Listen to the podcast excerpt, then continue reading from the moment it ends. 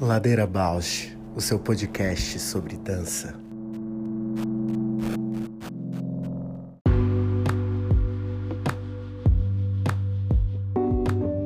Olá, eu sou a Juliana Alves e este é o Ladeira Bausch, um encontro semanal para mover pensamentos de corpo, com temas que nem sempre vão para cena, sem glamour e sem mito.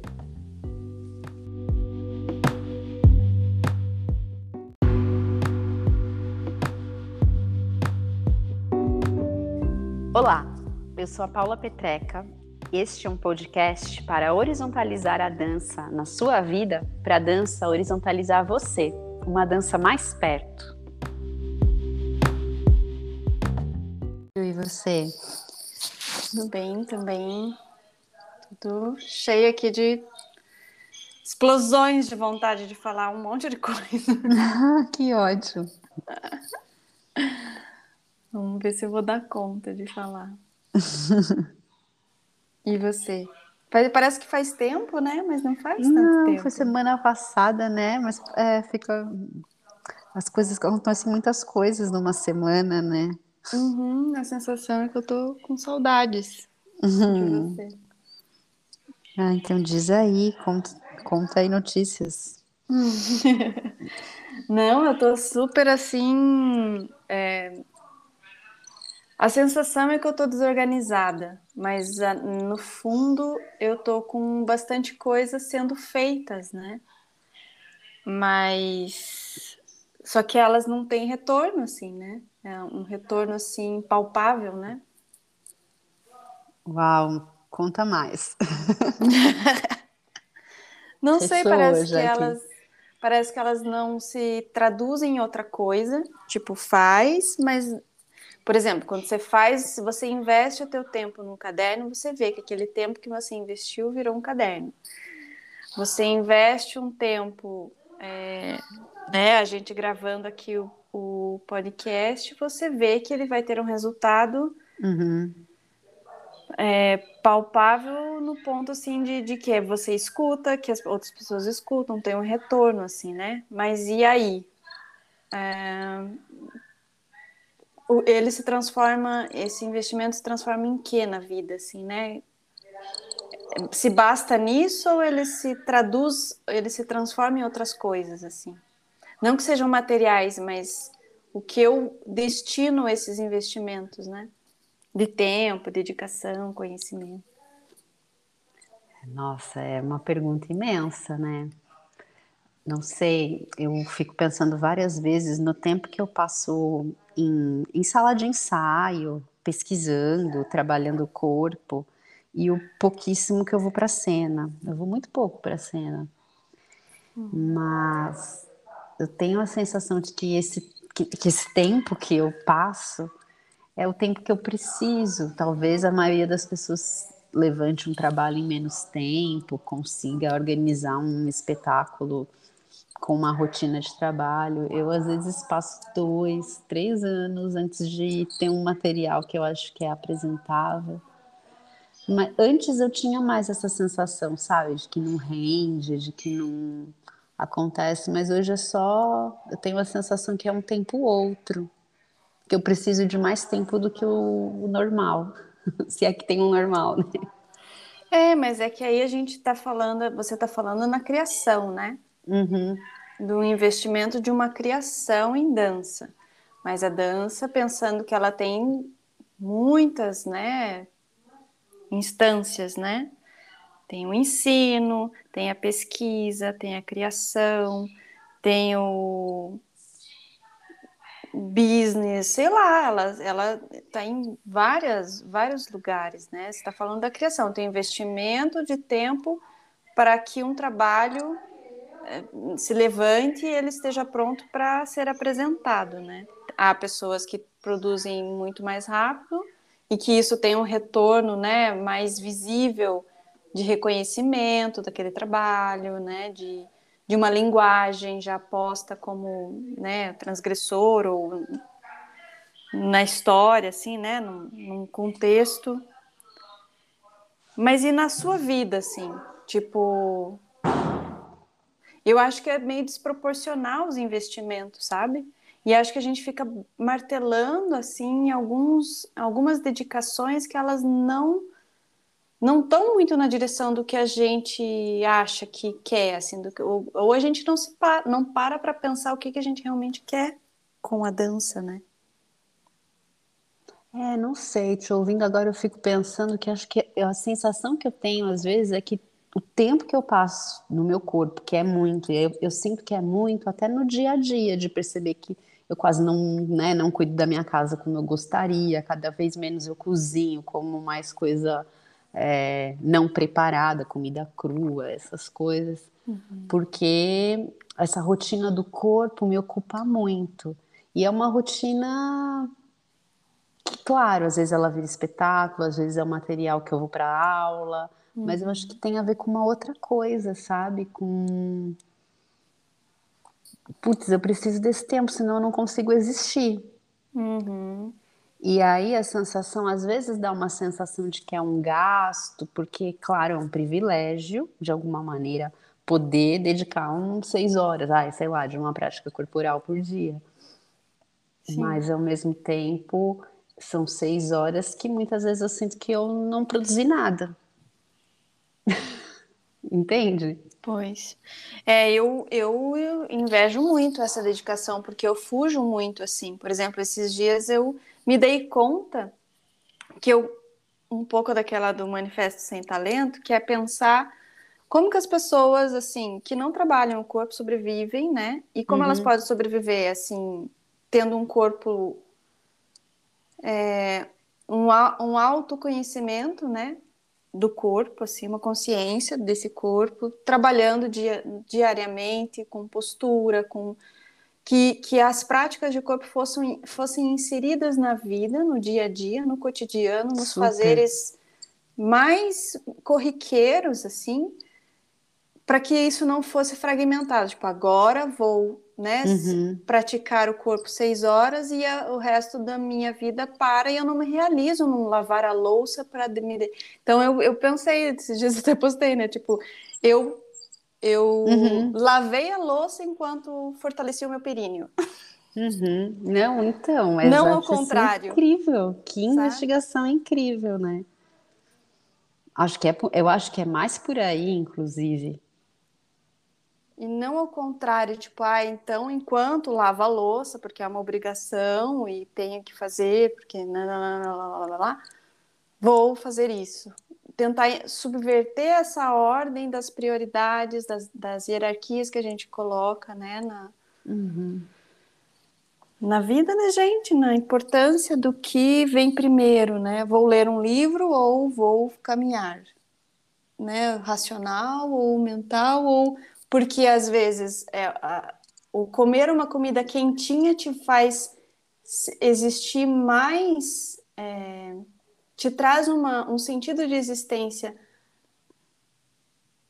tão, tão e quanto você trabalhar seis horas por dia, por exemplo, no, no sentido Super. de realização, assim, né, de estar no mundo com sentido de existência, assim. Super, mas o que é difícil é quando a gente formula hábito, né? Transformar. Ou oh, total. Claro. Transformar, sair desse lugar que já é mega confortável. Mesmo não sendo. e quanto tudo é engano, né? Porque eu confrontando você com essas questões, eu me pego pensando assim nas dores do quadril que eu tô tendo e tal, e que eu não vou a fundo, né? No, no... Quer dizer, vou, mas poderia já estar melhor se eu me dedicasse seis horas por dia no meu, na minha dor do quadril. Mas é, o quanto que é transitar, né, para poder conseguir esse equilíbrio, é transitar, equilibrar, não ir, não ir às seis horas a fundo no corpo, mas poder às vezes distrair essas práticas de corpo para outras coisas, né? Levar, tra trazer, dialogar os fazeres, as dedicações, os retornos, o investimento de tempo, de relação. É, total, total. Não sei se é muita viagem assim. Não, não acho que é viagem, é que eu fico pensando mesmo nessas. É, é, tanta coisa, né, Ju? É tão gigante. A gente tá falando de tempo, a gente tá falando de corpo, a gente tá Sim. falando de produção. Nossa, são tantas instâncias, né? Envolvidas nisso, e aí até, sei lá, agora me veio de deslocar esse tempo, entre aspas, que eu me vejo gastando no meu corpo. É, é equivalente, talvez, ao tempo que eu passo em tela. Eu coloquei aqueles timers e tô lembrando que semana passada a minha média foi de seis horas por dia, sete horas por dia em tela. Aham, uau. É, então você, de, de alguma forma, dedica-se. Você tá bem equilibrado, talvez, né? Ou, é, não sei. Eu sei que eu, achei, eu me assustei muito na hora que eu vi. Eu falei, senhor, tudo isso de tela. Aí depois eu pensei, não, mas eu dou aula, faço isso, faço aquilo outro. Aí, tipo, eu fiquei um pouco mais tranquila, né? É, a plataforma onde está sendo. A prática está tendo vazão, né? Exato, e agora também tenho lido muito mais em tela do que livro físico, porque hoje, né, uhum. PDF mais acessível, enfim.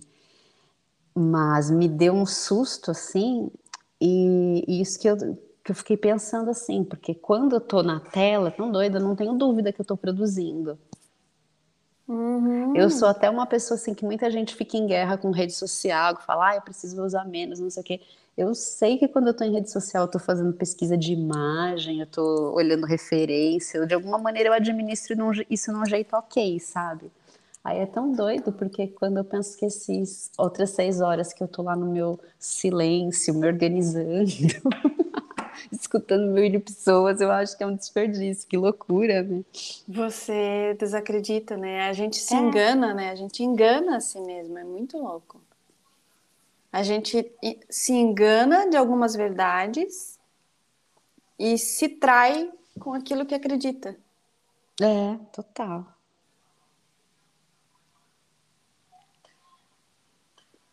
Total. Uau. Bem, essa semana a gente falou, né? Do, você postou lá dos perrengues, né? Uhum. E a gente já falou dos nossos perrengues? Talvez em diálogo com algum convidado, mas nunca diretamente, uhum. assim. Talvez lá no primeiro, no piloto, né? Talvez, verdade. Mas aí, então conta aí um perrengue. Putz, tem, né? Como todos os convidados falam, tem muitos, mas já que a gente abriu essa porta da lesão, uma vez eu estava fazendo um espetáculo na rua que tinha corridas, que tinha salto para cima de mobiliário, né? Para cima de muro, para cima de banco.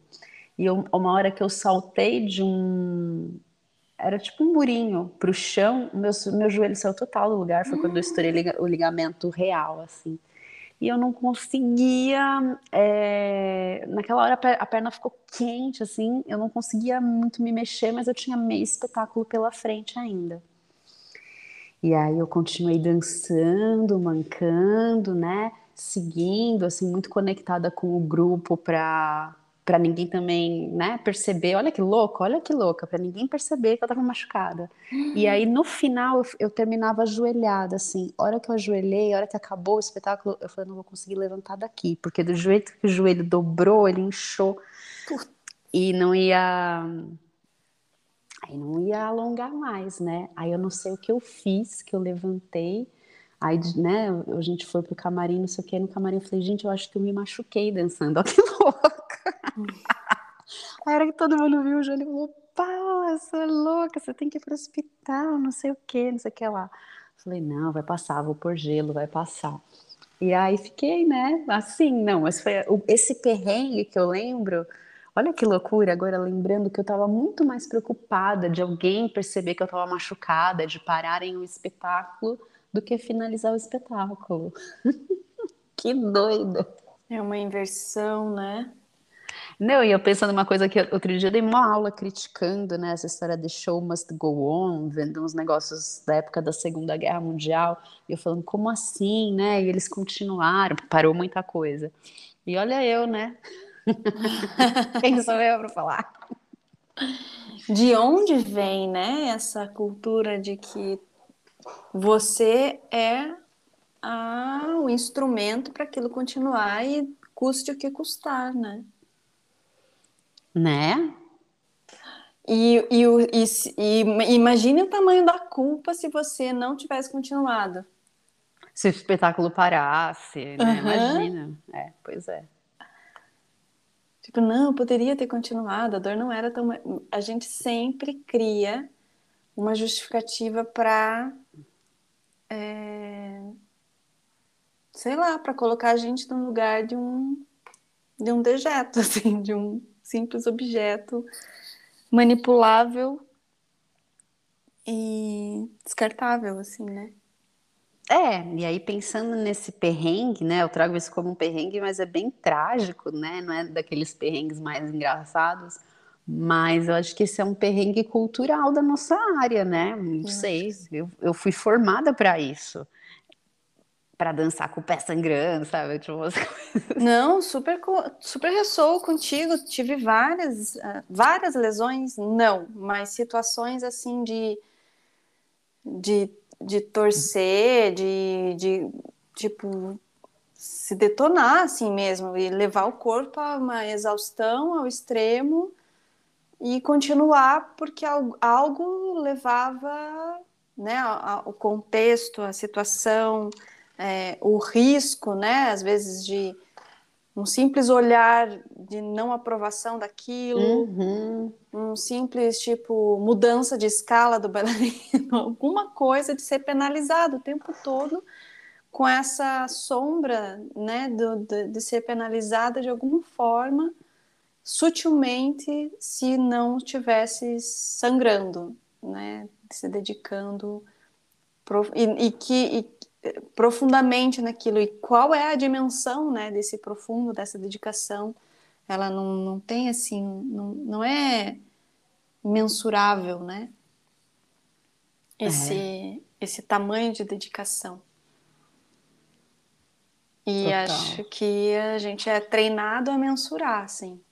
Se a pessoa tá lá deixando de viver a vida dela é porque ela se dedica, né? Deixando de viver a vida dela assim no sentido é, estar mais a serviço do outro do que a serviço dela mesma, assim, do que ela está buscando.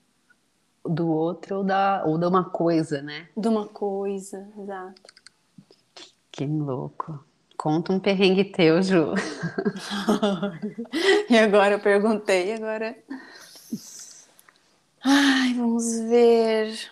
Ah, também é isso, né? Muitos, desde ficar sem receber, né? Ficar Nossa. seis meses sem receber, e aí você. Eu tomei uma postura assim, enquanto o grupo falava entre eles, assim, né? Tipo, poxa, quando vai receber? Tipo, ficava aquele grupinho assim, tipo, falando, reclamando, reclamando. Eu tomei uma atitude, só que a atitude que eu tomei foi expor a situação e aí fui cancelada, assim, né? Tipo, me cancelaram, tiraram das produções, engavetaram Nossa. o projeto. E essa coisa de engavetar o projeto também, né, em relação a, a, a ter filho, assim, né, o quanto que tá na sombra, mas acontece, ou, ou não querem admitir que acontece, mas eu sinto que o fato de um projeto ter sido capturado, né, captado, na verdade, captado a, a, verba e nesse entretempo eu engravidei. E aí quando o projeto foi executado no último dos, dos pra, do prazo, assim, eu tava com com um bebê pequeno, assim. Nossa, e aí que perrengue. O projeto aconteceu, rolou, fez, mas foi engavetado também, assim. Como tipo um castigo, não foi à altura do que a gente esperava, sabe? Uhum. Putz, mas... isso é um perrengaço, hein, Ju? Pois, mas assim, não. E de alguma forma, eu, a única coisa que eu pensava quando eu ter, finalizei o projeto é saber que estava todo mundo bem, todo mundo saudável, que eu consegui organizar tudo assim de uma forma que sobrevivemos. É, outro perrengue. Ah, claro, né? Um perrengue assim de você ensaiar né? Que você sabe muito bem, você eu ensaia. Pensei, eu pensei num perrengue nosso até. É, então, esse aí. Você ensaia, o trabalho você, não estreia. Você se dedica e alguma coisa acontece, né? No, nas, no, no meio, no, naquilo que é acima dos bailarinos, né? Produção ou coreógrafo, aqueles que estão hierarquicamente, mas que não era essa postura, mas que estavam hierarquicamente, ou que se colocaram hierarquicamente, hierarquicamente no último momento, né, no último dia antes da estreia, decidiram que então os bailarinos não estariam no lugar onde seria. E decidiram foi imposto como seria o trabalho colaborativo que não daquele momento em diante é, já não era é, mais. É. Isso assim é de uma violência assim, olha, sem sem tamanho assim, né? É, e... não, a gente passou juntas esse perrengue aí, né? Exato. Nossa, eu não tinha, não cabia em mim assim, não cabia em mim. Até hoje eu lembro assim de tentar argumentar e eu não consegui falar de tão convulsiva que eu tava de assim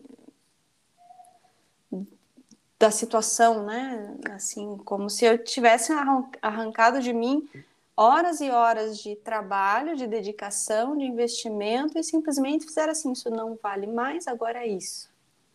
Você sabe que eu, eu também fiquei muito mexida, várias coisas. Até hoje, quando eu lembro dessa história, eu fico mal fico mal, porque para mim o que foi mais difícil, muitas coisas foram difíceis na, nessa situação, mas também foi essa confiança que havia com a coreografia, né, com a coreógrafa, e, e aí senti um lugar de desconfiança na atitude final, né?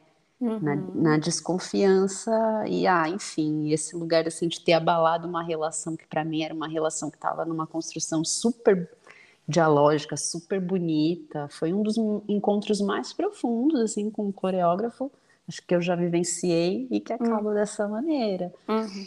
Então isso não, foi muito frustrante. Não se reconstitui, né? Porque. Pois é. Não se reconstitui. E até assim, uma... profissionalmente, foi um momento de grande ruptura para mim também. Assim. Teve vários momentos de ruptura e que hoje eu lido e pesquiso de como essas maneiras né, de, de poder, eh, como ensinar as crianças hoje a questionar esses, esses momentos que vão acontecer, eles não vão deixar de existir, eles vão acontecer, mas como estarmos ativos para lidar da melhor forma e não parar de dançar por uma situação frustrante como essa. Né?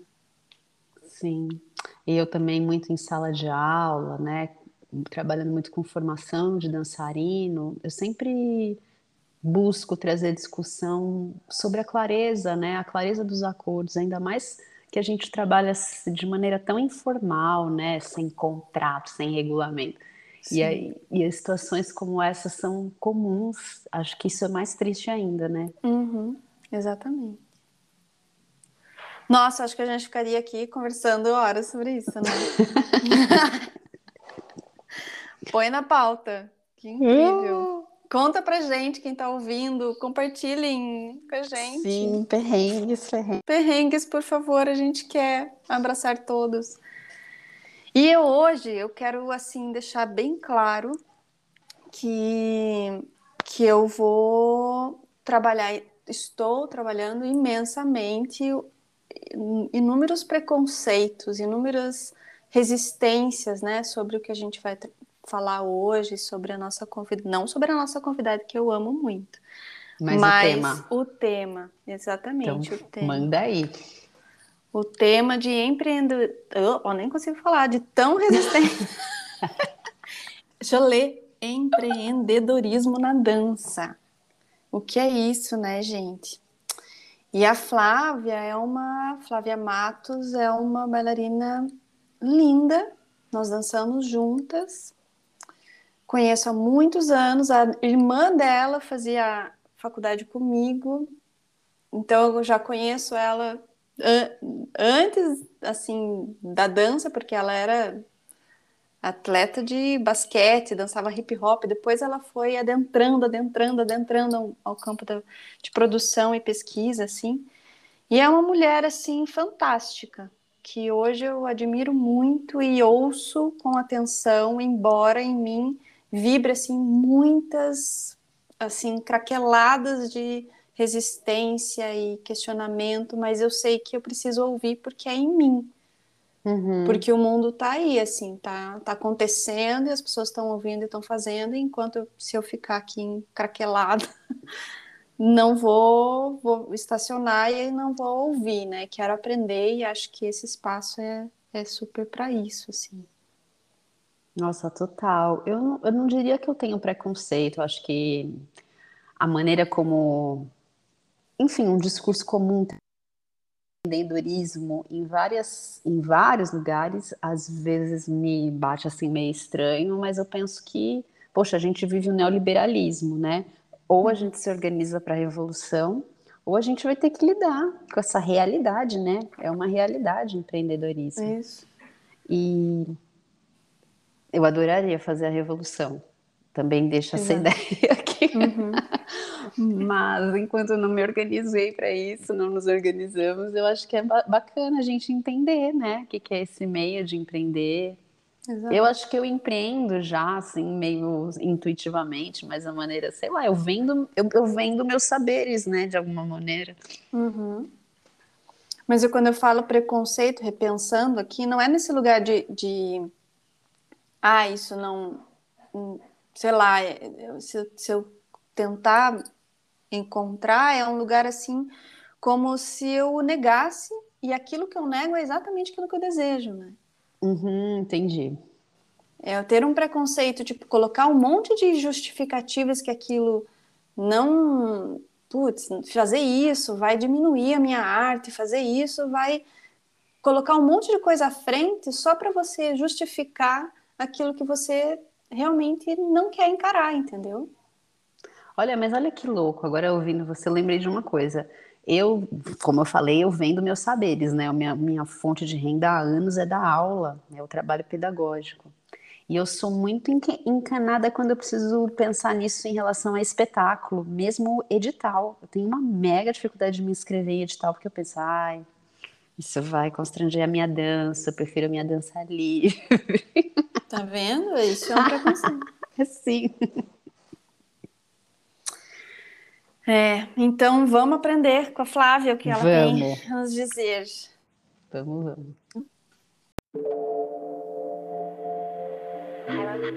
Pyroclastic.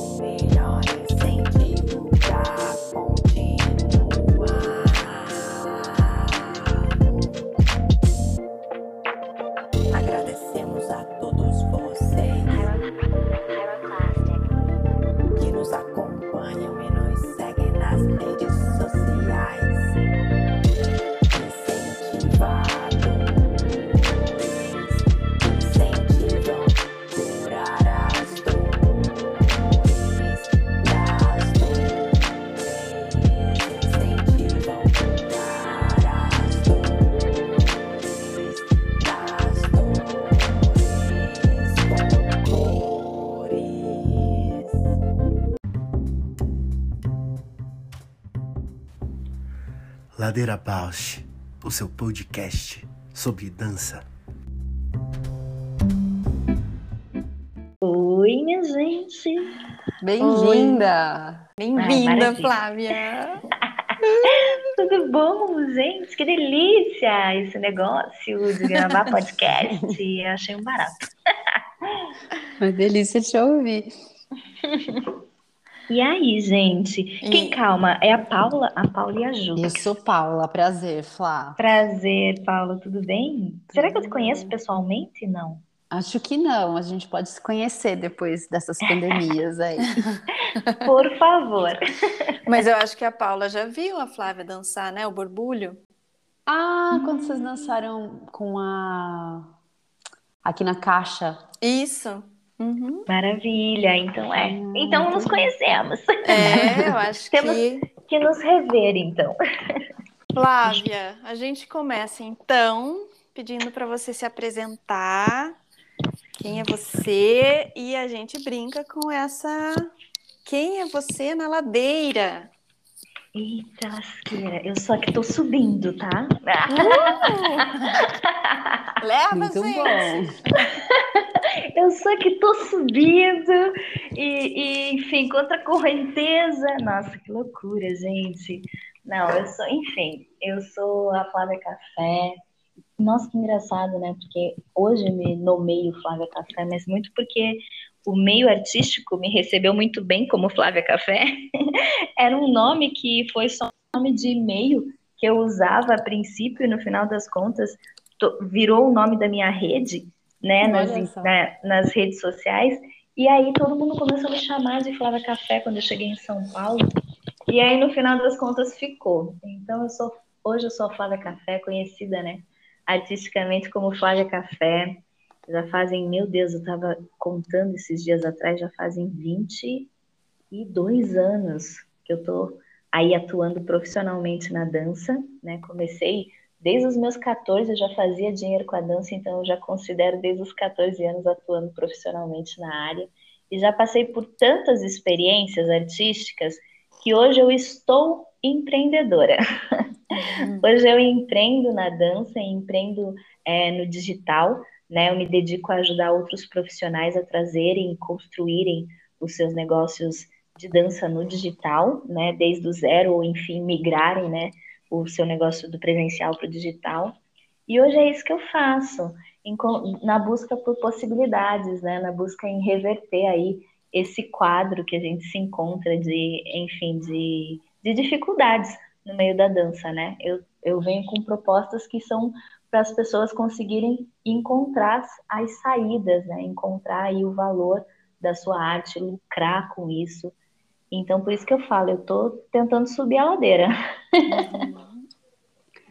Te ouvindo, já fico com vontade de fazer minha primeira pergunta, Flávia, pensando nesse lugar do mercado, né, na comercialização do trabalho. O que, que um bailarino, um artista da dança tem como recurso? Como que ele pode aplicar esses recursos para comercializar o seu trabalho? Bom, Paula, assim, o que eu acho que, tipo, primeiro de tudo, o artista ele precisa partir, ele precisa conseguir responder pelo menos três questões que eu, eu nomeio como pilares é, da carreira artística, principalmente uma carreira de sucesso, que é ele precisa ter clareza, né, sobre essas três questões, que é que é arte, o que é sociedade e o que é ser artista. Quando ele tiver clareza sobre isso, ele vai conseguir entender o que ele pode comercializar e o que ele pode oferecer, né, a partir do conhecimento dele. Então, se fosse responder aí meio que por cima é, essas questões, eu diria que o artista ele precisa entender, né, o que seria arte. arte dentre tantas coisas que a arte pode ser, eu denomino a arte como entorpecente da realidade, né? É onde, enfim, o ser humano ele consegue é, transcender, onde ele consegue se elevar, onde ele consegue encontrar mais prazer na vida. A arte ela, ela tem esse lugar mesmo de acolhimento, de, de inspiração, de refúgio, às vezes de fuga. Então, ela tem um papel importante, né? Ela, querendo ou não, é onde o ser humano consegue encontrar uma beleza na vida. Então, ele tem ali é, uma experiência artística, ele consegue se inspirar, ele consegue ter um momento de prazer, ele consegue ter um momento de beleza, ele consegue ter um momento de reflexão e ele consegue depois voltar para a vida dele de uma maneira diferente. Né? Ele consegue voltar e superar as dificuldades, ele consegue voltar e ainda manter aquela esperança por dia melhores, ele consegue, né, retomar sua rotina de uma maneira, é, ele consegue se transformar através da arte. Então a arte ela tem esse papel Uhum. Claro, existem mil outros entorpecentes aí que a gente pode usar, né? Que as pessoas usam até, mas a arte ela, ela também cumpre com esse papel de uma forma, acho que grandiosa, né? Onde ela não, querendo ou não, ela não, é, como que fala? Ela não faz mal para o ser, uhum. ser humano, como se, sei lá, as drogas, por exemplo, poderiam fazer, né? Ela não prejudica o ser humano, ela não vicia o ser humano, sei lá, como um videogame. Enfim, existem outros tipos de entorpecentes, né? Outras formas que as pessoas elas tentam meio que fugir da realidade, ir para um universo paralelo e ficarem um pouquinho melhor, né? A arte não, a arte é, além dela ter todo, ela ter esse poder, ela ainda tem o poder de fazer bem, né, para o ser ela humano. é entorpecente da realidade, vivendo ainda a realidade, né? Ela não deixa a gente. Sim, ela não deixa a gente alienado, né? Ela é uhum. totalmente, embora, totalmente né? isso.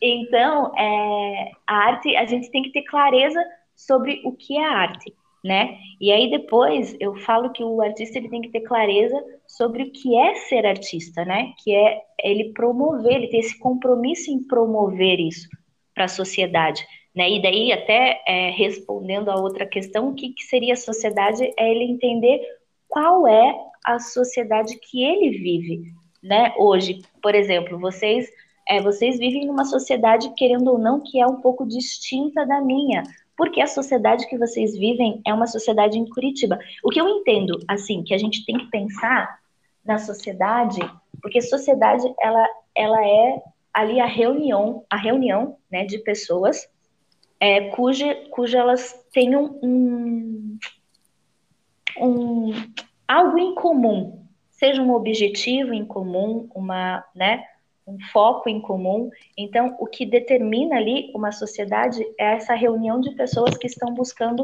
algo para algo em comum. Uhum. Então, a gente, a gente se vê quanto sociedade brasileira, né? Mas a gente tem que pensar que eu não tenho como atuar dentro da sociedade brasileira como um todo, mas eu tenho como atuar e como ser relevante é, dentro da, do ambiente que eu mais, é, enfim, que eu mais é, estou presente. Então, eu preciso decidir qual é, qual seria, né, entre aspas, a sociedade que eu quero atuar. Então, eu quero atuar no meu bairro. Eu quero fazer a diferença com a minha arte no meu bairro.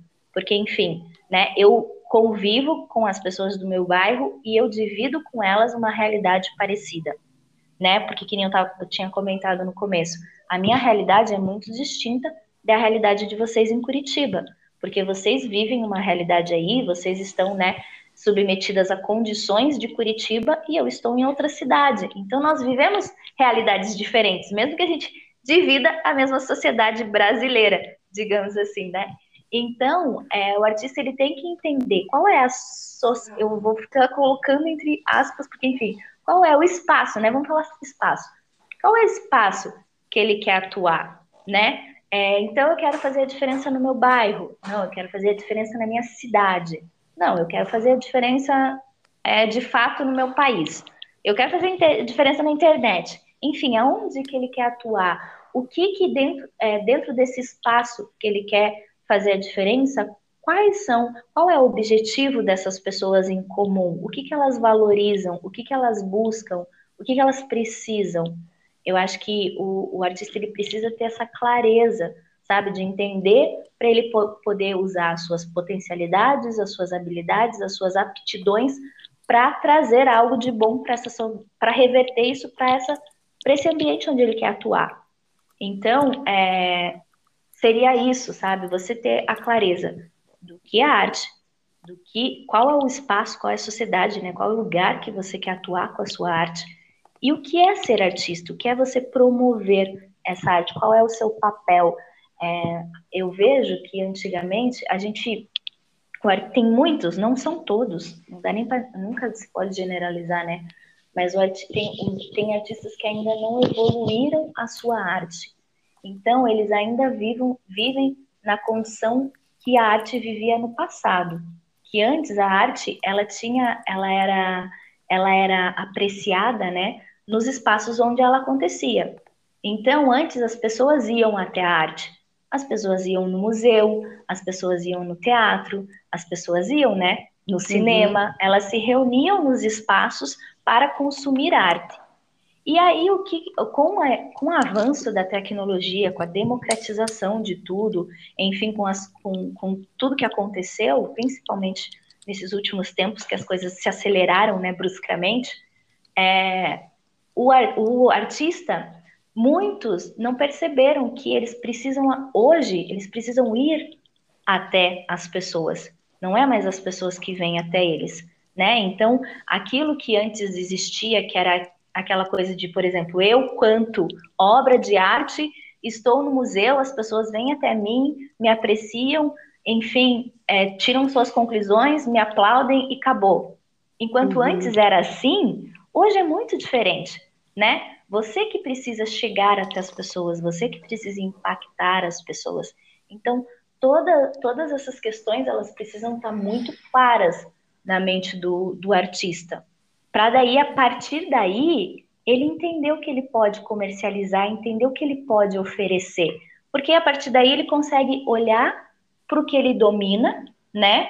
E eu acho que tentar extrair daí algo benéfico, entender que, é, enfim, aonde eu quero atuar, as pessoas precisam muito de entretenimento, sei lá, então, uhum. por que, que eu não vou desenvolver algo de entretenimento para essas pessoas?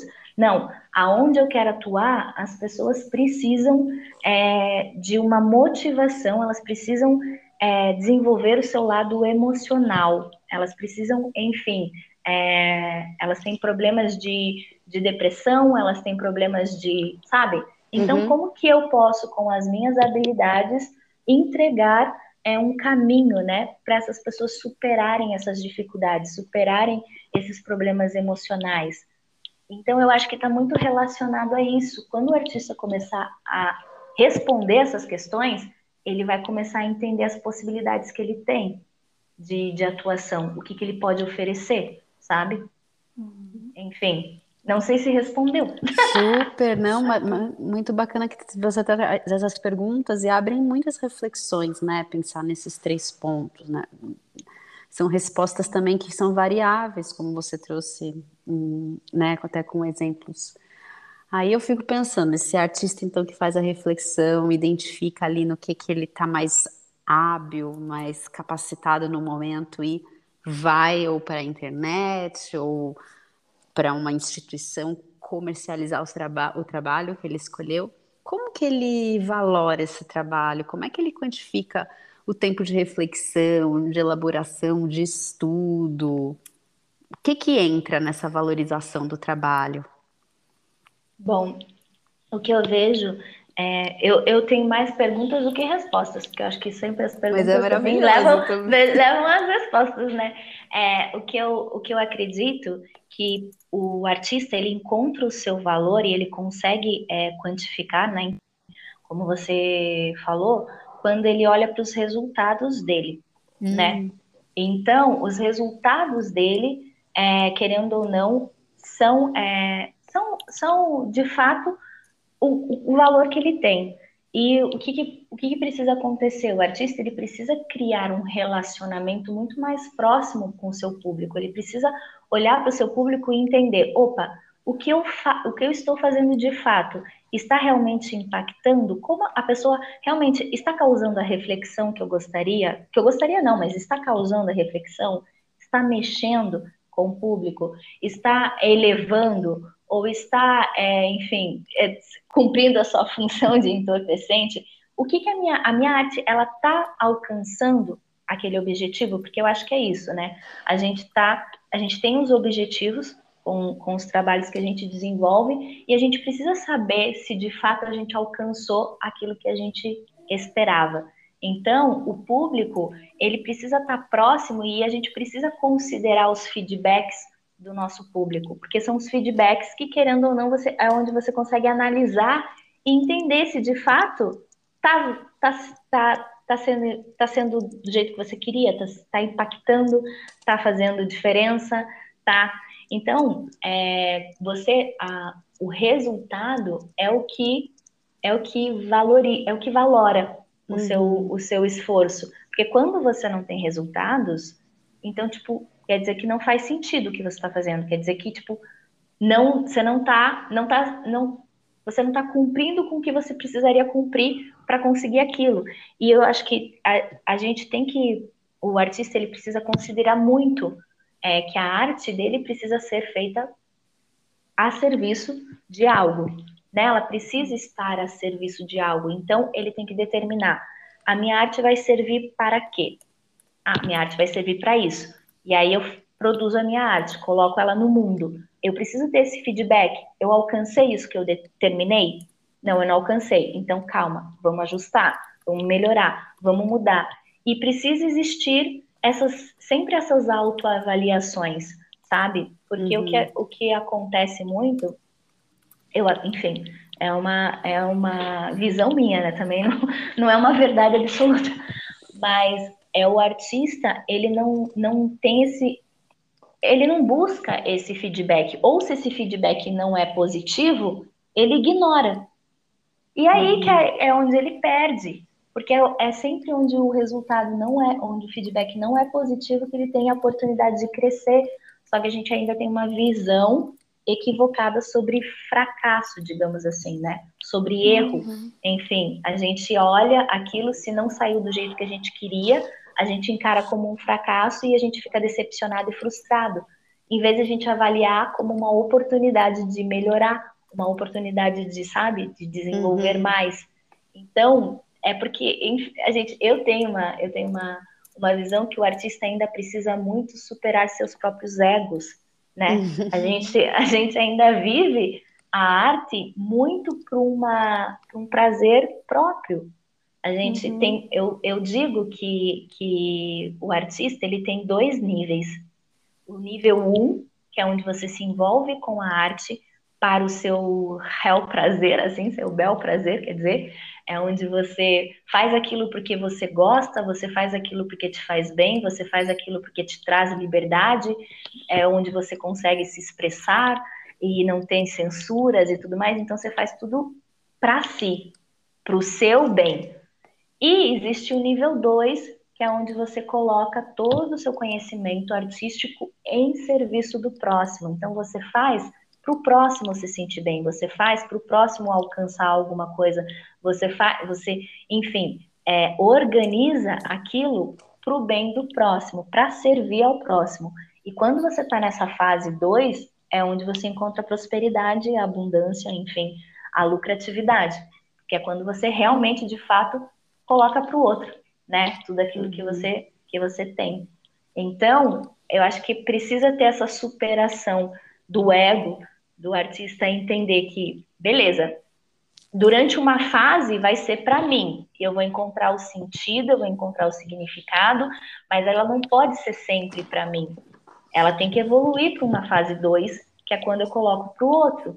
E aí vai fazer sentido, porque se, se é sempre só sobre mim, tipo, se eu não relaciono as outras pessoas, tipo, que valor que tem no mundo, sabe? Eu preciso entender o meu papel quanto artista na sociedade.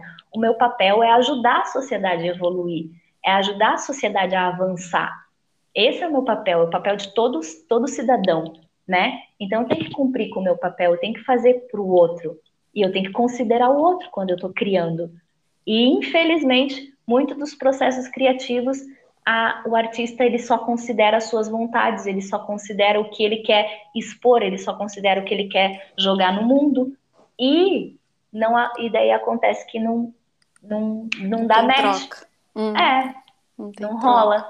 Uhum. Ele não alcança aí, ele não, ele enfim, ele não lucra com isso. Uhum. Infelizmente, porque que valor isso tem, né? Enfim. Nossa, eu aqui, peraí, vamos não, não tem. Pausa, porque eu preciso. Calma, que agora, digerindo, vou falando. Uhum. É, várias coisas. Primeiro, quando você falou de sociedade, o que eu tenho hoje considerado, e agora pipocou quando você falou dessa última fala aí. Eu tenho descoberto, para mim fez muito sentido quando eu descobri que um, cada indivíduo em si é consequência da sociedade. Descobri assim, né? Tipo, no momento que eu estava ali, o insight foi glorioso para mim, porque eu queria tanto estar a serviço da sociedade e esquecia do que eu faz, do que eu podia fazer, né? Do, é, levava só na cabeça porque eu estava querendo ser voluntária de várias coisas. E aí eu tive que retroceder esse movimento e entender que o, a minha vontade, o meu querer, o meu fazer tem sim sentido na sociedade, é a sociedade em mim e eu sou fruto da sociedade. É um ambiente aí de troca, né, recíproca assim, né? Daí agora você falou disso, né? qual é o sentido? Daí eu entendo que precisa ter essa troca, né? Esse vai e volta, assim, esse movimento de dar e receber entre sujeito, sociedade, sociedade, sujeito. O que me fez aprender muito sobre essa questão do dar valor que a Paula perguntou e e, e sobre a, essa estigma que tem, esse, esse cenário que tem da dança, né, do ensino da dança, da prática da dança, da produção e do fazer, curiosamente, o, o meu fazer artífice, a encadernação, o crochê, me ensinou a materializar o valor do meu gesto. E foi aí que eu comecei a entender que a prática diária do fazer, de um gesto, tem valor sim, e ele pode ser numerado, ele pode ser cifrado, assim, né? Foi aí que o meu processo de aprendizagem dar valor, assim, pensar que todo fazer ele tem é, como troca, né? Como materialização, como construção, assim, né? E valor por si, né? E aí a minha pergunta é que herança é essa que a gente carrega? Que você falou do ego para esse bloqueio de prosperidade. Da onde vem isso? Você que está pesquisando e que está falando disso, de onde vem essa, essa dificuldade do, do cenário da dança? Porque são poucos, né, que prosperam assim financeiramente na profissão. Sempre está lá assim, vários professores, várias referências minhas, eles estão sempre assim, como se fosse aquele não, eu escolhi isso, então eu sofro as consequências dessa escolha, né? Tem hum. muito essa, esse uhum. cenário, esse paradigma, assim, né? Conta pra gente, Flávio. Eu tenho, eu tenho, eu tenho assim duas impressões sobre isso, né? Uma das impressões é que o artista ele tem muito aquela relação de, de, de que a sua arte é especial. Uhum. Então, a partir do momento que ele vê a sua arte como especial, especial que eu digo, na verdade, ele encara a sua arte como algo divino, né? Então, é, eu encaro a minha arte como algo divino, e aí eu acho que, que aquilo não pode ser relacionado com algo mundano. E o dinheiro, ele tem toda uma relação mundana.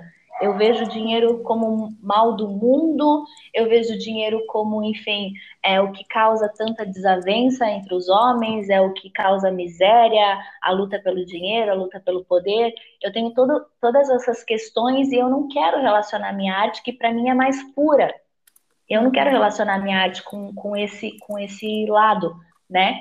E aí o que, que acontece? É, eu me predisponho a doar toda a minha arte porque eu tenho na minha cabeça que aquilo foi algo que eu recebi, né, do divino. Enfim, uhum. é algo que, que eu canalizei, né? Eu canalizei isso e agora eu preciso entregar para as pessoas porque é a salvação do mundo.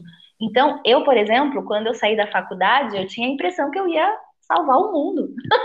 eu tinha uhum. essa, essa, tipo, eu vou é, salvar o mundo com a minha arte, porque eu, eu ainda vivia naquela primeira fase, que era eu a, a arte me fazia tão bem, ela era tão era era era o meu os meu meu refúgio, era onde eu me encontrava, era onde eu eu enfim, a arte ela me fazia muito bem. Então eu, eu tinha aquilo na minha cabeça, cara, vai fazer bem para todo mundo. Entendeu? Se faz bem para faz tão bem para mim, vai fazer bem para todo mundo. E eu preciso entregar isso para todo mundo.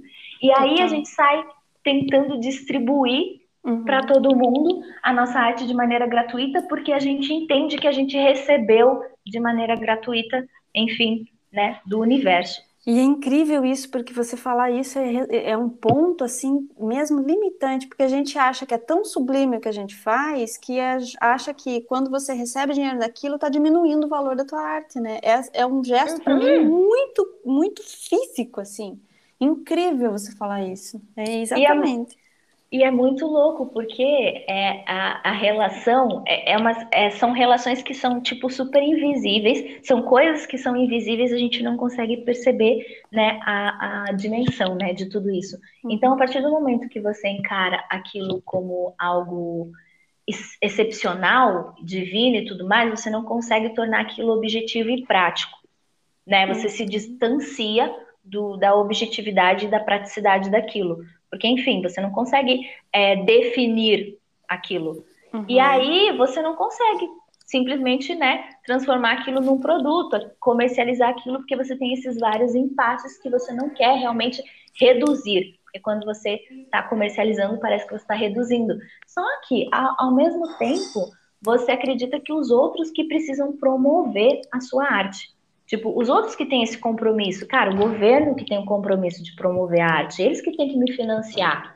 É, as autoridades têm o compromisso, as grandes empresas que, que exploram a sociedade têm esse compromisso de reverter para a sociedade em forma de arte. E aí, só que você, você tira é, o poder da sociedade de escolher o que elas querem consumir também. É, você acha que tipo as, os, os terceiros precisam cumprir com esse papel e você só precisa executar. Então você não quer cobrar das pessoas pela sua arte, você quer cobrar dos grandes. Mas se você fosse super, reverter a ordem, cara, quem que sustenta os grandes? É a sociedade. Quem que sustenta a grande empresa? É o cidadão comum, normal. Então por que, que você quer fazer esse caminho gigantesco de ir para a grande empresa, para a grande empresa te dar dinheiro, sendo que a grande empresa tem que pegar o dinheiro do cidadão. Por que, que você não faz esse caminho direto e oferece direto a sua arte para o cidadão? Porque você não consegue fazer isso. Porque você acha que você, oferecendo direto para o cidadão, você vai estar tá tirando o dinheiro do cidadão. E como que eu vou tirar o dinheiro do cidadão e vou deixar ele sem, sem, sem dinheiro? Só que isso é muito de, um, de uma. É, como que eu falo? De uma, de uma limitação sua. O que, que acontece? Uhum. O artista, ele tem muita dificuldade de negociar diretamente a sua arte, né? Oferecer para uma pessoa de maneira direta a sua arte, porque ele, ele vive, infelizmente, na grande parte da sua vida com problemas financeiros. Então, ele, grande parte da sua vida, ele tem ali, é, ele não tem muito dinheiro, né? Ele tem os picos, onde ele tem muito dinheiro, de repente ele não tem nada de dinheiro, ele sempre está nessa, nesse, nessa subida e nessa descida. Então ele não tem uma vida financeira está, estável. Uhum. Então toda vez que ele precisa negociar com uma pessoa diretamente, ele encara aquela pessoa e ele acredita que ele está prejudicando aquela pessoa, porque ele fala, meu Deus, como que eu vou tirar o dinheiro dessa pessoa e se essa pessoa precisar desse dinheiro? Como que ela vai ficar sem dinheiro? Eu não posso fazer isso com ela. Uhum. A gente tem muito, a gente é muito, como é que fala? Altruísta. Artista uhum. tem um, um, uma, um quê de altruísmo, né? Porque altruísta também relaciona com o divino e a gente sempre quer se relacionar com o divino. Então a gente tem essa coisa de altruísta. A gente fala, meu Deus, eu não posso tirar o dinheiro dele. Eu vou dar minha arte de graça para ele. Ele precisa da minha arte. Então eu estou disposto a dar de graça e me, como que fala, me prejudicar, digamos assim, tirar o que é meu para dar para o outro. Porque, mais uma vez, isso se relaciona com as coisas que eu quero me relacionar, né? Que é com essas. Então, o que eu vejo, a gente tem muitas crenças é, e muitas associações. Então, a gente tem as definições do que para a gente é positivo, do que para a gente é, é divino, então é o que eu quero me relacionar. Então eu sempre me aproximo daquilo que, que para mim é bom. É, todas essas questões, é, enfim, eu quero me relacionar. Agora, todas as outras questões que, que em geral, têm um pensamento negativo, eu quero me afastar. Só que daí você perguntou, né? Da onde vem essa herança? Ela não é uma herança apenas do artista, ela é uma herança social. Então, o que, que aconteceu? Desde a antiguidade, começaram a associar é, é, poder, dinheiro, todas essas coisas a coisas negativas. Por quê? Para de fato não ser todo mundo que é comum não ter dinheiro. Então, para mim é cômodo não ter dinheiro, porque eu faço grande, eu faço eu faço parte da grande sociedade, então eu não me incomodo. Então, desde lá de trás, os poderosos, eles começaram a condicionar a população, né, o povo, a pensar sobre isso, a pensar que, a ter, a, a gerar essas, essa, esse pensamento de que o dinheiro é ruim, de que o poder é ruim e que, cara, grande parte do povo não tem. Então, o normal é não ter. Só quem são poucos os que têm. Então, é, enfim, não é uma condição é, para todo mundo. Uhum. E aí você, a gente se acostumou com isso. E aí a gente olha para nossa realidade artística, a gente vê que a grande maioria realmente não tem. São pouquíssimos os que vivem numa condição financeira favorável que conseguem aí monetizar bem a sua dança. Então, se a grande maioria não consegue, o normal é não conseguir. Então, isso acaba fazendo com que eu me acomode nessa condição. Tá tudo é, certo. Isso é o normal. Se identifica com aquele que é possível, né? Não, não, não tem a ambição e a, a noção de que socialmente é possível para todo mundo, basta, sim. Sim, você tem que você tem que criar as suas condições. E aí, uhum. o que eu vejo também, Ju, é que, assim, a gente foi tão bem condicionado. É, tem aquele lance que eu falei que a gente sempre acreditou que precisavam é, financiar a nossa arte, que outras pessoas tinham essa responsabilidade. E o que, que aconteceu? A gente sempre entregou para terceiros aí a responsabilidade de colocar um valor no que a gente uhum. faz.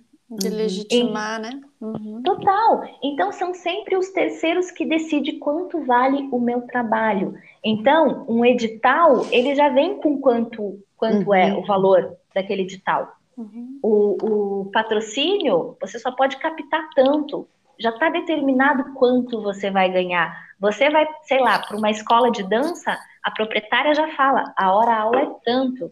Você vai para um, uma companhia de balé, a companhia fala, o, o seu salário é tanto. Uhum. Então, o artista ele está condicionado a que os terceiros falem quanto vale a arte deles, sabe? E aí isso virou uma, uma cultura.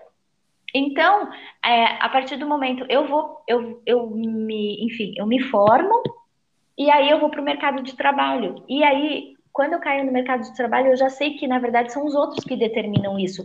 O meu trabalho é sempre modelar ajustar o que eu quero fazer, a minha arte, ao que já está pré-determinado. Então, eu sempre estou submetido.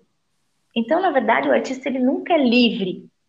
Não se ele vive nessa, nessa condição, né? Então, o que, eu, o que eu tento promover também muito é o empreendedorismo, porque é onde você cria a sua maneira de, de articular a sua arte. É onde você desenvolve um negócio diferente do que já existe, onde você inova, né, com que você com que você faz. Então você não está mais submetido aos outros. Você que decide quanto vale a sua arte, você que decide quanto que você quer cobrar. Só que, claro, é, é um mercado que você precisa ousar e você precisa, tipo, cara, enfrentar as coisas e, e rola muitos medos, porque você nunca tem certeza nenhuma, você não tem ninguém que fale para você isso está certo, isso está errado, isso vai dar certo, isso não, isso ah, beleza, o teu projeto não funciona aqui, agora vai para o outro lado. Então não tem nada disso, você não tem referência, você não tem nada. Mas enfim, é um lugar onde você tem a possibilidade de talvez você realizar de uma maneira mais fidedigna a sua uhum. arte, porque você não está submetido, né? Enfim, mas também é um, um, um espaço hostil, né? Sim. É também mas enfim, é o que é o que o que o arti... depende muito do que o artista quer, o que é, ele está buscando.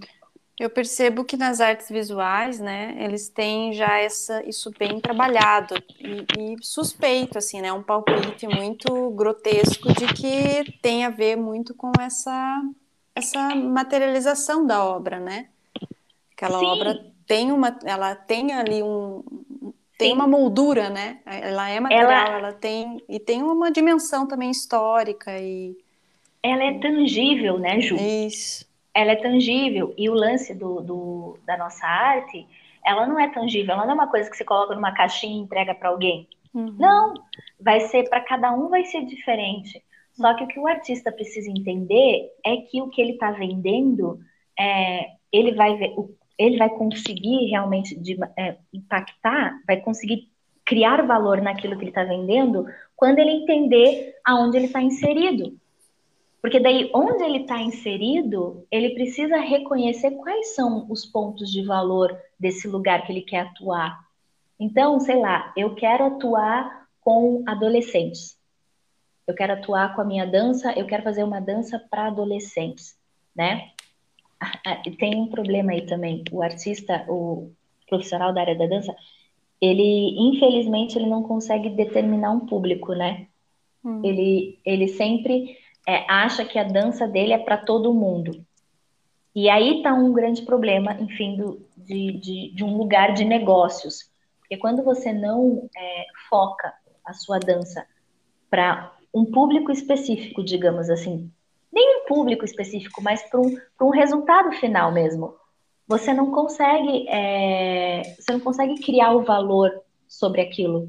Uhum. Então, se eu determino que a minha dança vai ser para adolescentes, eu consigo reconhecer o que os adolescentes valorizam, o que eles querem, o que eles desejam, o que eles precisam, e eu direciono a minha dança para suprir aquela necessidade, para alcançar, para, enfim, é, proporcionar aquele desejo e alcançar aquilo que o, o jovem precisa, aí eu vou ter uma valorização, aí eu vou ter um retorno financeiro bacana, porque é isso que eles querem, aí eles estão dispostos a, dispostos a pagar.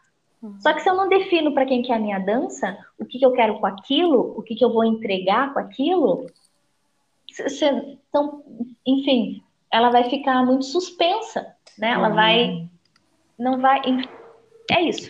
Uhum, sim.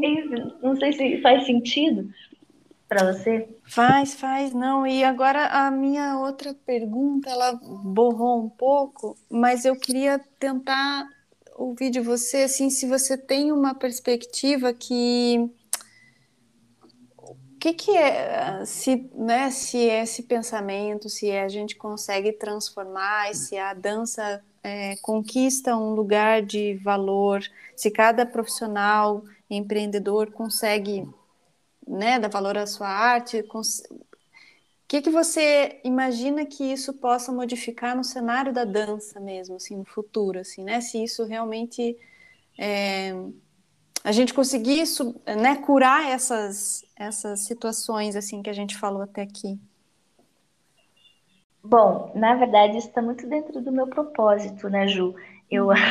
eu uhum. até falo que, que o meu o propósito que eu, que eu tracei assim para mim é ele é o de chegar um dia onde os pais incentivam seus filhos a dançar, né? Onde os uhum. pais incentivam seus uhum. filhos a, a, a viver, né, da dança. Então Ai, esse, é um, esse é um esse é um dos meus propósitos, né?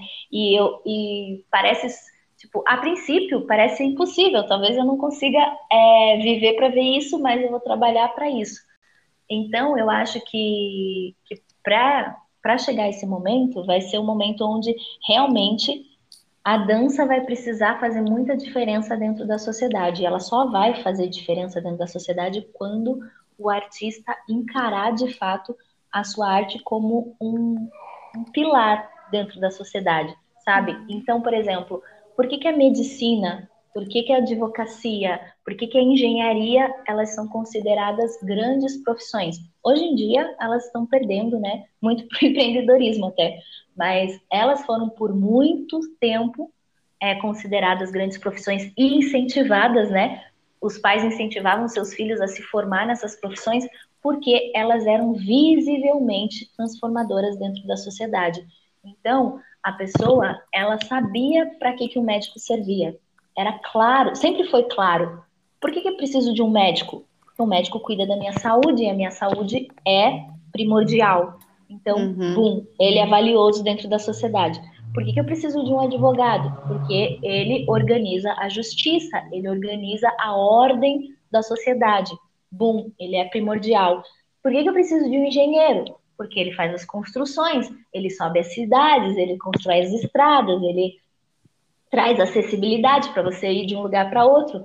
boom, ele é importante dentro da sociedade. Então, visivelmente, a sociedade entende por que, que ele é importante, porque ele gerou resultados, resultados visíveis. Um médico, quando ele começa a avançar dentro da ciência, ele, ele gera resultados visíveis. Então, hoje em dia, principalmente agora com a pandemia, a gente consegue. A gente, tipo, ele já era importante, hoje em dia ele é mais importante ainda e a gente consegue ver todos os feitos que eles continuam fazendo, né? Porque eles estão o tempo inteiro mostrando e trabalhando para isso, trabalhando a serviço da sociedade. O engenheiro é a mesma coisa, ele está trabalhando a serviço do avanço da sociedade, é visível o, a justiça, mais ou menos, mas enfim, é, é, é uma coisa que é muito palpável, né? E para gente, para eu conseguir esse meu propósito, eu preciso fazer com que o artista tenha essa plena consciência, saca? Uhum. E entender, cara, qual é o meu papel e como que eu cumpro da melhor maneira possível o meu papel, sem precisar estar submetido. Como que eu consigo fazer isso, sabe? Sem... Porque quando eu me submeto, eu me limito. E às vezes eu não consigo alcançar aquilo que eu poderia alcançar. Porque eu estou limitado.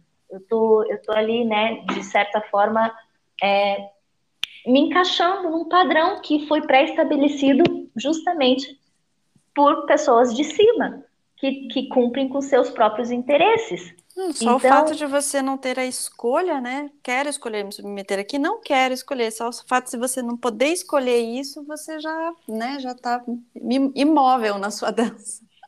Sim, totalmente. Então é isso, faz parte do meu propósito. Eu, eu vejo esperança porque eu tra tento trabalhar em cima disso.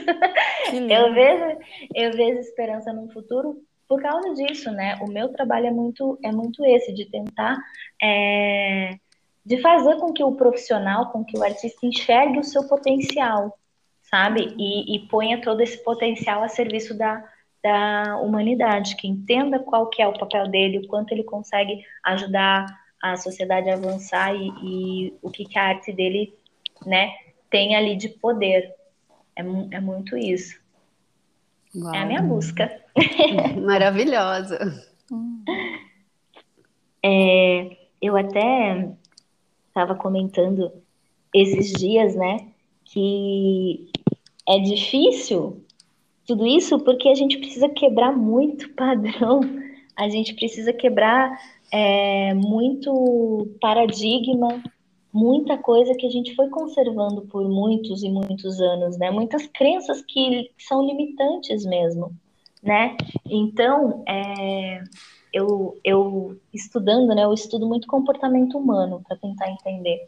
Eu estudando comportamento humano e é muito louco, porque eu estava vendo, esses dias o que eu estava lendo era sobre o quanto as pessoas encaram é, as coisas como realidade. Normalmente a gente acredita que aquilo é real se aquilo tem um, um impacto muito grande emocionalmente na gente.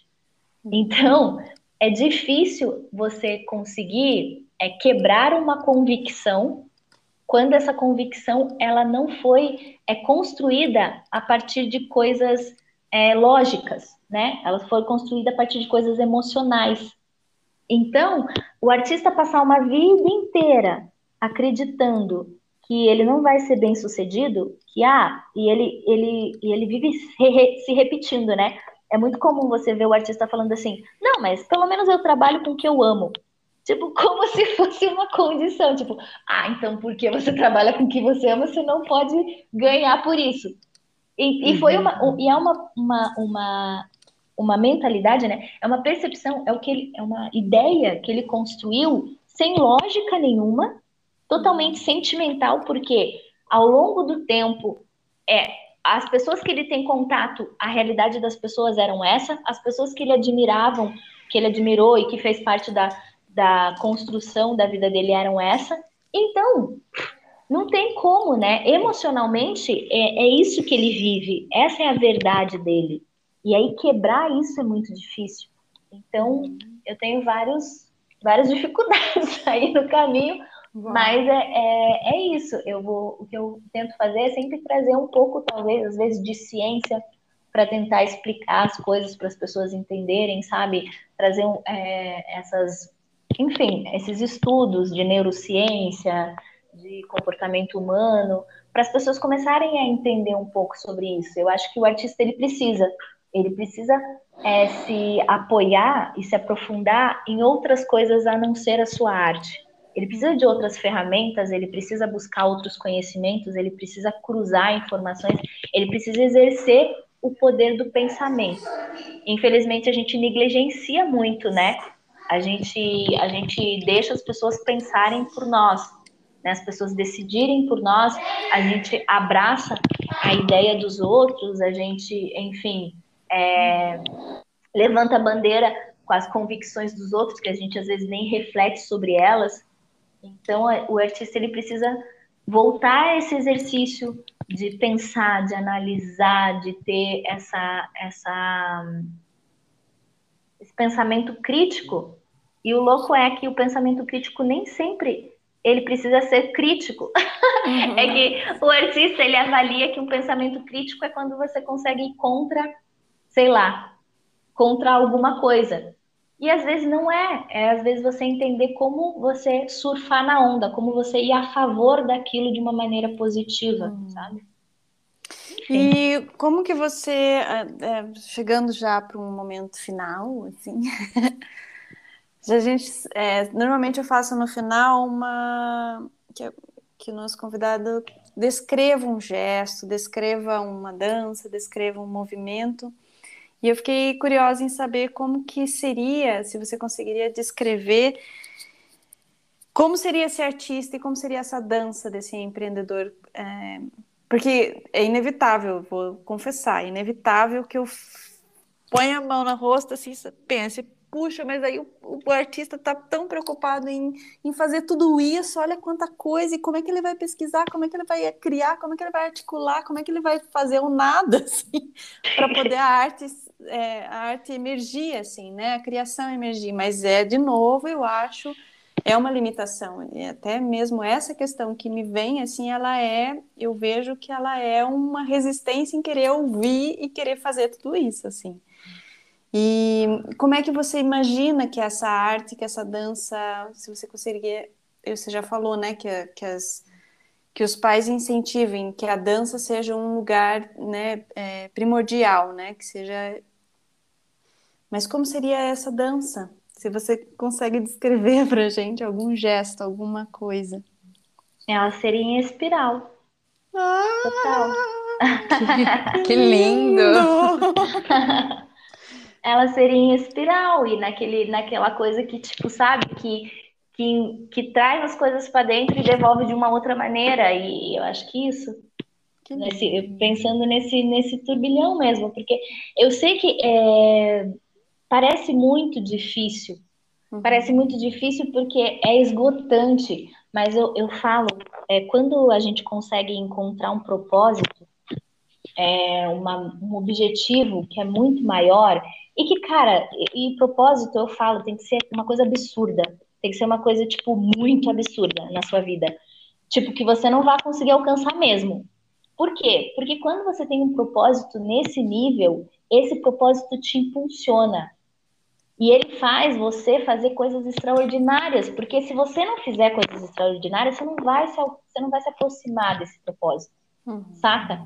Então, quando você tem um propósito que é absurdo, ele vai te impulsionar a ir atrás de condições para tornar aquilo real. E aí, quando você vai atrás de condições, você vai ficar exausto. Com certeza você vai ficar exausto. Mas você ainda assim está animado para fazer. Porque você sabe onde você quer chegar, sabe? Hum. Então, você vai estar tá cansado. Você vai inúmeras vezes falar: Meu Deus do céu, o que, que eu estou fazendo? Mas quando você olha para o que você setou para você, você sabe o que você está fazendo. Você sabe, e, e, você consegue determinar, tipo, é, beleza, eu vou fazer o que precisa ser feito. Talvez você tenha que fazer coisas que você não quer fazer, mas você sabe que aquilo vai ser um meio para você dar um passinho a mais, entendeu? Então tudo fica mais tragável, tudo fica mais. É, você consegue se relacionar melhor, tudo fica um impulso. Então, em vez de você ficar. É, se batendo é, e resistindo, Você Uhum. tenta realmente sempre se aproveitar de uma coisa e outra, se aproveitar no sentido de, de, de pegar o fluxo e até nesse espiral mesmo, sabe? Esse, o lance é você para você fazer uma puta de uma espiral, você tem que entrar na força, você tem que deixar fluir. Você não pode fazer força contra, na verdade, né? Você tem que Uhum. deixar isso fluir. Então, quando você tem algo setado, determinado, que é muito grandioso, ele vai exigir de você. E, e quanto você tem o que exija de você, você vai entregar. E você vai entregar o melhor, sabe? Você vai crescendo, porque você sabe onde você quer chegar. Então, eu acho que é isso. É, é a gente determinar coisas extraordinárias, mesmo que a gente não, não vá alcançar, mas você, você seta coisas extraordinárias, você vai descobrir capacidades que você nem imaginava, cara. É muito louco. Porque hoje eu faço coisas extraordinárias que, tipo, eu nunca pensei que eu seria capaz de fazer. Uhum. Mas é porque é o que eu determinei pra mim, sabe? Então, e- e preciso fazer, senão eu nunca vou chegar nem perto do que eu quero. Nossa, acaba agora de, de distorcer a, a questão do perrengue assim lindamente, porque a gente sempre pergunta, né? Qual é o perrengue? Qual é o seu? Conta uma história. E a gente dá muito valor para esse perrengue porque é dele que vem as conquistas. Mas você acabou agora de me dar a luz aqui que o próprio perrengue é o propósito. É, você, tipo, perrenguear. É total, vai, vão ser as suas dificuldades. Tipo, caraca, como que eu vou conseguir fazer isso? Cara, se Uhum. vira, se vira. Você quer fazer isso? Se vira. Porque é o que vai dar sentido, é o que vai fazer você, tipo, no final da vida, você falar assim, cara, eu não alcancei, mas olha o percurso que eu fiz. Olha a jornada que eu construí. Hum. Porque no final é isso. Não é tanto aonde você vai chegar, mas é, as- é o caminho que você percorreu. Quando você tem uma parada foda lá na frente, você vai fazer coisas extraordinárias. Essas coisas extraordinárias vão te conectar com pessoas extraordinárias e, enfim, vai ser gerado outras coisas e tudo. E é esse caminho que fez a sua vida valer a pena. Você vai olhar para trás e falar: olha, olha toda essa parada que eu fiz. Beleza, posso descansar em paz porque alguém vai dar continuidade. Então tá tudo bem. Então eu acho que é muito isso. É, o perrengue é o próprio propósito mesmo. Não fuja do seu perrengue, não, Não, fuja. fuja. Jamais.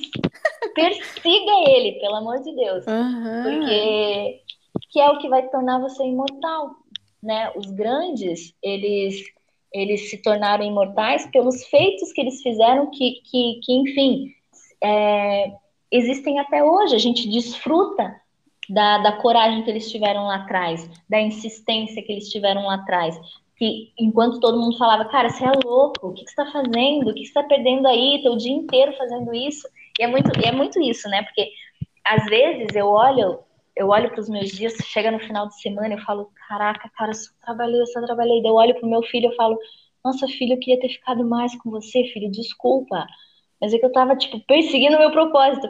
E aí é isso, de você, de você falar, não, eu sei por que, que eu tô, quais as escolhas que eu tô fazendo, por que, que eu tô fazendo essas escolhas. Então, ao mesmo tempo que eu olho pro meu filho e falo, filho, eu queria ter ficado mais com você, eu olho para ele e eu tenho certeza do que, que eu tô fazendo na vida dele também.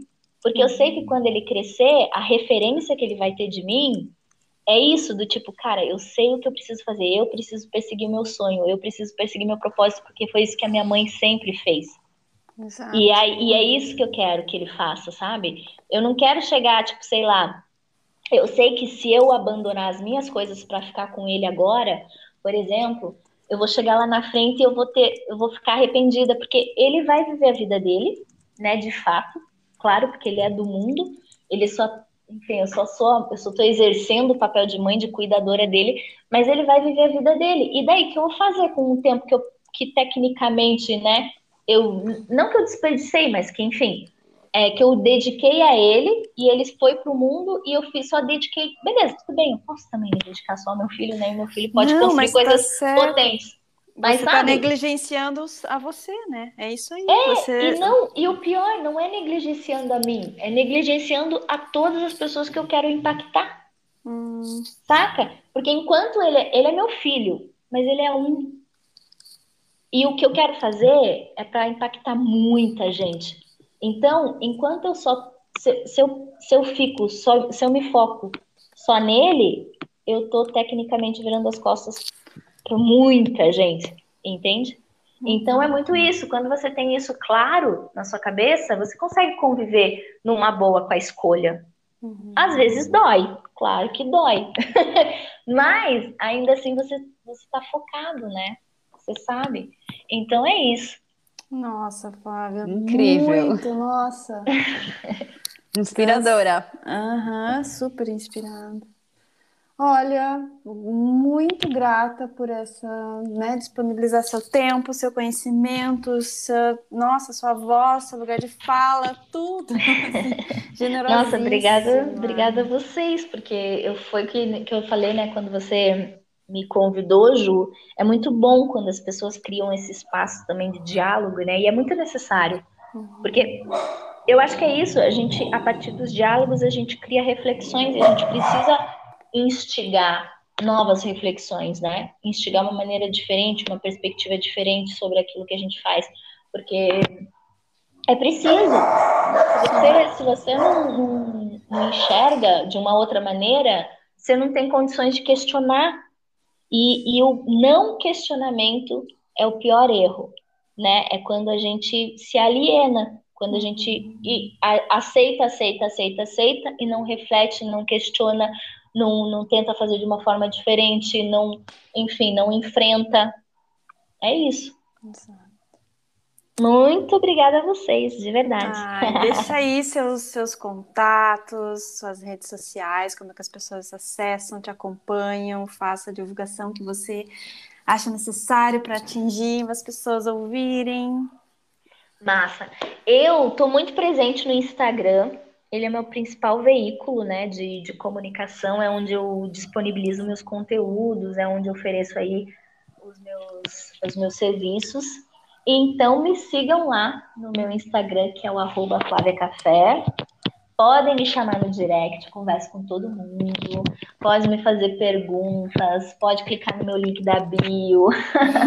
eu, tenho, eu tenho uma aula gratuita lá, que é uma aula sobre precificação da sua oh, dança. Que maravilha!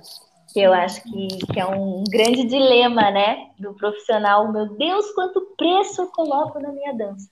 E aí eu tenho uma aula lá que explica mais ou menos os, os princípios, o que você precisa entender para você precificar a sua dança de uma maneira segura, de uma maneira, enfim, confiante e atrair as pessoas que de fato vão, vão se interessar por aquilo.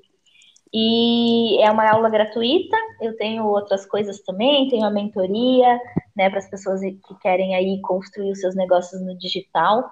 Eu falo muito sobre essa questão do digital. O digital é o, o nosso principal meio, eu acho, né, de, de continuidade, principalmente nesse, nessa loucura que está rolando na pandemia. Eu falo que a internet não tem, para gente, para os artistas, não existe oxigênio fora da internet, né? a gente não consegue respirar uhum. fora da internet, não nesse momento. Tá muito difícil as produções fora da internet. Então, a gente entender esse, essa, nossa, e foi muito legal. Desculpa, ó, já me estendendo. Era para eu dar tchau, né? Mas é que eu lembrei de uma coisa. isso mesmo. eu lembrei de uma coisa muito legal que eu estava vendo com, com uma amiga que é da faculdade, inclusive. Eu acho que você pode convidar ela, Ju, que é a hum. Bárbara. Ela uhum. fala sobre dança tecnologia. Depois eu, eu deixo o endereço dela para você. Sim, e aí ela fala sobre os quatro Ds da, da dança tecnologia, né? Que foi a desmaterialização da dança, que eu acho que deve ser meio que o lance do, do digital. De você digitalizar, né? De você trazer para um outro universo a sua dança. Aí o outro D é a democratização da sua dança, uhum. que é tudo o que a, a tecnologia oferece, né? Aí o outro é a desmonetização da sua dança, e é muito louco, porque quando você traz a dança para a internet, você traz a sua dança de uma maneira gratuita, né? E esse é um grande impasse do artista, né? Como que eu vou ficar entregando a minha arte de maneira gratuita? Depois as pessoas não vão conseguir, não vão querer pagar e tal, tal, tal. E, e eu falo muito disso nas minhas redes o lance da, de você desmonetizar a sua dança precisa ser estratégico, porque a partir da desmonetização você monetiza. É muito hum. engraçado. Porque é quando você acessibiliza, democratiza, né? Só que você precisa de estratégias para isso. É quando você atrai as pessoas certas para depois você monetizar com isso. É o que eu faço, né? Em geral, nas minhas redes, por exemplo. Então, eu divulgo e eu entrego conteúdo de valor de uma maneira gratuita para atrair pessoas que estão interessadas naquilo e essas pessoas depois eu ofereço uma experiência diferente, uma experiência onde ela de fato alcança aquilo que ela quer. Então, eu monetizo daí. Então, é um, é um, é um, é um movimento que o artista ele não está ainda. É como que fala? Preparado. Ele, ele não está preparado. Ele, tá sempre, ele sempre esteve preparado para desmonetizar, mas sem estratégia, né? Uhum. E aí, sem estratégia, você acaba realmente desvalorizando o que você tem. Então, daí ela fala que tem essa desva, é, como tá? desmonetização e por isso, e por último, ai gente, qual que era o último D? Desmaterialização, democratização, desmonetização. Gente, tem o último D, não acredito. Ai, por favor, nós vamos te prender aqui até você falar, gente. Eu socorro! Vocês vão ter que ir lá na minha. Vocês vão ter que, vocês vão ter que ir lá na minha rede, porque eu vou revelar. Ai, que louco! no próximo story. Ai, socorro, gente, tem um outro D aí. Socorro, choquei. Vamos de... É que eu fiquei tão, eu fiquei tão presa nesse da desmonetização porque é isso, a gente não, a gente tem que criar, criar esse, esse, esse entendimento. Porque isso, isso já é, na verdade, muito comum. A gente não percebia. Por exemplo, quando você está na televisão e você consome é, os, os programas gratuitamente, né, da televisão aberta. Quando você consome, tudo que você consome gratuitamente, você é o produto, no final das contas. Por quê? Porque as pessoas estão negociando a sua atenção. Uhum. Então, na televisão, é, eu estou consumindo de graça, mas as pessoas estão negociando entre elas, né? O programa e as grandes marcas estão negociando a audiência, que é a minha atenção. Então, as grandes marcas elas pagam para, enquanto é, o programa está me entretendo, ele me vender de uma maneira inconsciente as grandes marcas. Então, através das publicidades, através do, dos, das pessoas, dos, como que fala, dos apresentadores que estão usando coisas, que estão falando sobre coisas, isso tudo vai instigando a pessoa e despertando o desejo dela por aquilo. Até que quando ela sai da frente da televisão, ela vai e compra. Enfim, de tanto que ela foi, que ela sofreu estímulos ali que foram despertando desejo e tudo mais. Então, esse é um mecanismo, é um movimento de, de comercialização. E o que, que acontece? A gente, quanto artista, a gente não tem essa habilidade né, de vender. A gente não é instigado a vender. A gente, durante toda a nossa formação, ninguém fala pra gente, tipo, olha, você vai exercer a dança assim e você vai ganhar dinheiro assim. Não, só falam como você vai exercer. E ponto final. Agora se vira, vai para o mercado de trabalho, você vai aprender. Então, é, quando você vai para a internet, as coisas também funcionam desse jeito. Quando você está consumindo de maneira gratuita, você está sendo um produto. E as pessoas elas têm uma, uma ideia falsa, né, de que, cara, que nem o Instagram, por exemplo, as pessoas falavam, ai, o Instagram agora ele quer só o nosso dinheiro, porque ele não quer entregar meu, conteúdo, meu conteúdo gratuito ele agora não me não, não entrega, é, não me mostra para todos os meus seguidores, porque eles são safados, né? Tem um monte de gente que fica falando sobre isso. E você fala, oi? Essa ferramenta que o cara criou, ele criou justamente para ganhar dinheiro. Porque. E também tem que ter uma coisa assim, é, que não está é, clara na mente do, do, do artista. Tudo existe, tudo existe para gerar recurso. Então, todas as empresas, elas existem para lucrar. Só que o que, que acontece? É, é muito é, que quando a gente pensa nisso, a gente tem uma visão negativa. Eu, quando eu sou uma empresa, eu preciso entender que eu só vou lucrar quando eu ajudar as pessoas. É isso que faz elas pagarem para mim. Então, quando você olha para as empresas e entende que elas, o, o, o objetivo delas é lucrar, só que a consciência delas é muito grande e elas entendem que elas só vão lucrar quando elas fizerem o bem e servir os outros e ajudar os outros, aí você entende como as coisas começam, o mecanismo, como tudo funciona. Então, até as grandes empresas que têm, é, que são. É porque a gente acha que quem quer lucrar é ruim. Mas não é ruim. Hum. Quem quer lucrar, às vezes, entendeu muito bem como que pode ajudar. Por exemplo, um, um, o Steve Jobs. Bill Gates, Bill Gates. Esse cara, esse cara é um monstro. O que ele fez foi para ajudar a, o mundo inteiro, né? Porque ele possibilitou aí a globalização, porque o que ele criou possibilitou a globalização. Então, hoje em dia, e o cara é tão crânio que ele continua desenvolvendo coisas para facilitar e para melhorar a vida das pessoas. E o que, que ele faz? Ele pega grande parte do dinheiro que ele arrecada e reverte em outros, outras coisas, tipo sociais, que uhum. são para dar continuidade. Então, grande parte da grana dele ele investe em vacinas, em desenvolvimento de vacina, em desenvolvimento da medicina, da ciência. Então, olha, olha esse cara. E é esses, essas pessoas que eu gosto de me focar, sabe? Dessas são essas pessoas que eu gosto de me espelhar. E tá aí o grande checkmate, que você tem pessoas grandes que geram muito dinheiro que porque produzem muitas soluções e que revertem tudo isso ainda para a sociedade de uma maneira fabulosa. Uhum. E, e eu acho que é nesses que a gente tem que se focar, sabe? Só que a gente sempre se foca nos corruptos, na galera Sim. negativa, na galera tóxica. E Mas, no fundo, enfim. essas pessoas já nem estão mais preocupadas em fazer dinheiro, já encontraram o mecanismo e o, e o propósito fazer sentido e o dinheiro gerar dinheiro sem, assim, o, né, sem o não é isso o sentido da vida, isso ele Não, é, sim, é, não, né, é que subverte que... num movimento espiral assim, só cresce, né? Só só espirala todo mundo. É que é que é, tá, eu até talvez tenha me expressado mal, mas enfim, as pessoas o que que é é que toda empresa nasce, beleza, vamos começar assim. Toda empresa nasce com o propósito de lucrar. Porque senão você não vai abrir uma empresa, tipo, para que você vai abrir uma empresa se não for para lucrar? Só que você precisa entender que você só vai lucrar quando você de fato construir soluções, quando de fato você ajudar as pessoas, porque ninguém vai te pagar se você se não for por isso, né? As pessoas estão dispostas a te pagar se você melhorar a vida delas. É isso. Você precisa melhorar a vida das pessoas.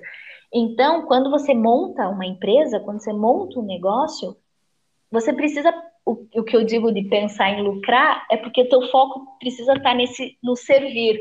Uhum. Eu só vou lucrar se eu servir, eu só vou lucrar se eu entregar a solução.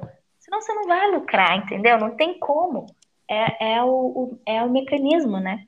Isso era só para justificar que eu não lembrava do último D e não lembro é, agora. E vai, vai, ó, ouvintes, vocês vão ter que ver os próximos. os próximos capítulos. Eu vou deixar lá na meu, nas minhas redes, eu sei lá, a gente volta no próximo podcast. Não desanimem, não se decepcionem, mas o D chegará depois. Depois. depois. Ai, que engraçado. Que maravilha, gente. Mas, nossa, muito obrigada. De verdade, pelo espaço, pela conversa. Eu quero ver quem vai ficar escutando tudo isso, né, de tempo. Uhum. Mas, enfim. Não, mas eu, o que eu vi, eu acho que é riquíssimo, assim. É, é realmente necessário falar sobre isso, entrar na, né, na, na pauta da, da, do pessoal de dança. Realmente é importante, assim. É super relevante falar disso. E agradeço que demais, você é uma desbravadora desse meio e, nossa, muito grata e parabéns pelo trabalho, pela pesquisa, pelo propósito, pelo que está buscando aí, né? Perseguindo demais. E um Ai, beijo pro Gil! Guria, tá muito engraçado esse menino, ai, gente. Que delícia! Arrasou. É muito bom, muito bom mesmo essa, o maternar, né? É. Transformador. Maravilha, mas muito obrigada, de verdade. Muito obrigada, Paula. Muito obrigada, a você, querida. Parabéns pela iniciativa. E é isso aí, vamos que vamos, vamos uhum. criando novas possibilidades, novos espaços, novas maneiras de atuação, porque essa é a maneira de enriquecer, né? O mundo. Uhum. É, lindo. Beleza? Beijos, um beleza. beijo grande. Beijinhos. Obrigado. E eu vou ficar aguardando aí a disponibilização desse podcast para eu mandar uh! para minha galera. Isso aí. Tchau, tchau. Beijo. Tchau. Beijo, tchau, tchau.